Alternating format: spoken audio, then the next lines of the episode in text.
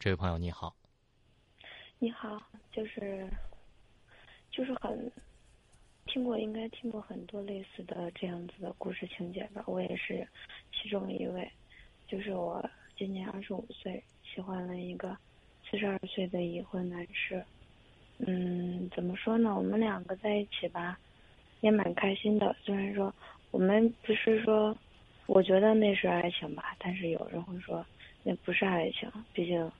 我们认识的时候，他已婚，我我单身，在这样不平等的这样子情况下，我们不可能是爱情。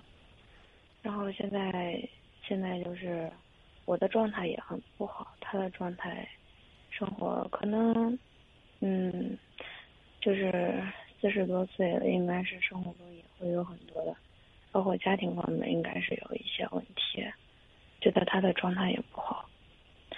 我现在就比较比较困惑，就是不知道，哎，就是有时候对生活觉得失去了，就不知道生活的意义是什么。我现在以前的时候吧，觉得什么事情还没有怕过，嗯，觉得有那种信心去做好。现在有遇到点问题，就会觉得有时候就就比较喜欢抱怨了，就这样子，状态特别不好。你跟他相处多久了？有一年多了。现在还在一起吗？嗯，对，断断续续，但是就是他就一直也说，就说我们这样子在一起，对彼此都不太好，然后就减少了见面的频率。他减少了见面的频率之后，你还想跟他见面吗？嗯，想。也就是说，现在你离不开他，但是他想离开你了，对吗？嗯，他也没有，他倒就是不是说想离开吧，就是想换一种方式，换一种关系，能够长久的关系。什么叫做能够长久的关系？我也不知道，我也不知道，我就是我在想，我说，你说，我觉得男女之间吧，应该是没有那种很纯粹的友谊的。所以你说让我用一换做另外一种方式，另外一种关系和他相处，可能他能做到，对吧？那那我不一定能做到吧？你们两个已经发展成这种婚外情了，对吗？嗯，是。哦，那我想问一下，他在对你说完这句话的时候，你为什么不反问他一句？你觉得两个人在一起最长久的关系就应该是结婚在一起啊？我没有问过，然后是不是因为你怕你问过之后，他不能答应你，或者他更烦你？嗯，这倒没有。我们两个说话还是比较，不说这些吧。就是我问过他，我说，就说我们两个会不会结婚呢？这样子的问题。嗯。然后他说，就是说，就算是他说你应该有更好的，就是更好的未来陪伴你的那个人，嗯，不是我。然后就算是我离我将来一个人过了，我也不会选择和你在一起的。嗯，我不知道这些话可能，但是我也许是当局者迷吧。在我听来，他这些话还是为我好，这样子。我可能就是现在的，就是总是觉得，哎呀。他是真心的，呃，对我很好。呃，他不是真心的，但是呢，这种结果可能会对你很好。就是他一定不是真心的，他跟你表达的方式，只是因为在你有想法的时候，他开始表示一种，表示一种远离。我就这么跟你讲吧。嗯。如果呢，你能够满足你们两个互不干涉，彼此呢互为情人，彼此呢在精神。在肉体上满足就好了，那他呢可能自然不会躲着你排斥你。当你希望呢能够成为他家庭一份子的时候，他就只能用这样的方式，死不要脸的、冠冕堂皇的、两面三刀的跟你说，你应该有一个更好的归宿，你应该有一个更好的选择，你应该有一个更伟大的幸福。我真的觉得他说的是实话，但是我必须告诉你，这绝不是为你好，他是为他好，因为他生怕你离他近了，他招架不住，承受不了。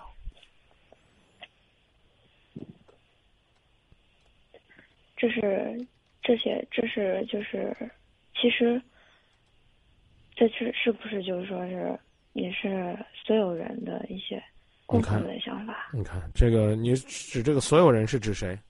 不是说所有人，就是说那些嗯做出这样事情的人吧，算是我可以明确的告诉你，对，所有亵渎爱情的人都是这样的想法。用一句非常粗俗的话讲，叫“吃完嘴不擦都走了，上完厕所裤子不提都走了”。他们根本没有考虑马桶的感受。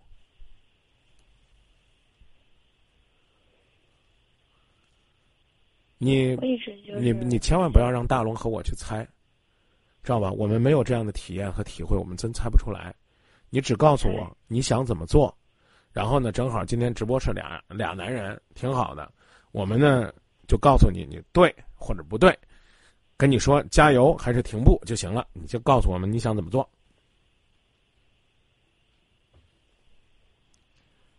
嗯，嗯，不是说让你们猜什么的，我我想问你一个问题：嗯，你跟这个男人在一起，你想好最好的结果是什么？你想要的结果？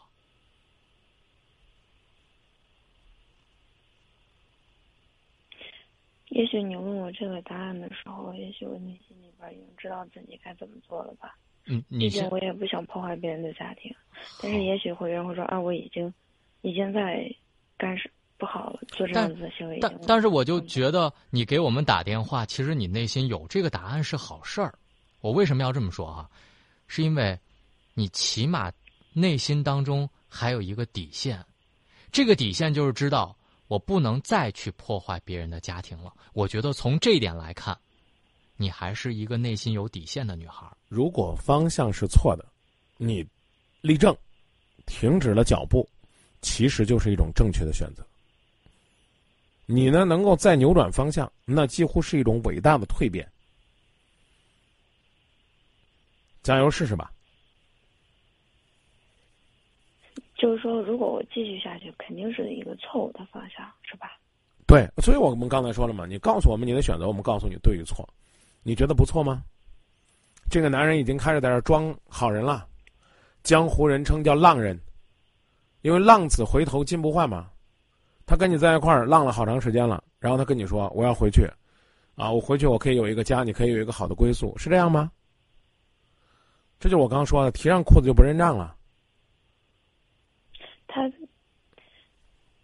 他给他就是给他给他老婆的关系，好像就是其实他也蛮好的一个人，也可能就蛮好是对谁好啊？对老婆好嗯，对家庭、对老婆都挺好、挺负责的一个人。啊？你你你觉得我会怎么评评价他？不知道，我会觉得这真的叫衣冠禽兽。你琢磨呀，如果说他爱上你了，对他家不好，这可能是本性。他爱上你，还能够同时对他的家和老婆很好，哇，这个人多可怕呀！你考虑过吗？演技多高啊，道行多深呐、再问你一句，妮儿，你能降得住吗？能吗？真的。对啊，所以你问我，问大龙，说我在朝前走一定是个不好的结果，我们就来分析一下，你在朝前走最好的结果是什么？刚大龙也问你了，你预想的最好的结果，就你再朝前走最好的结果是什么？你告诉我。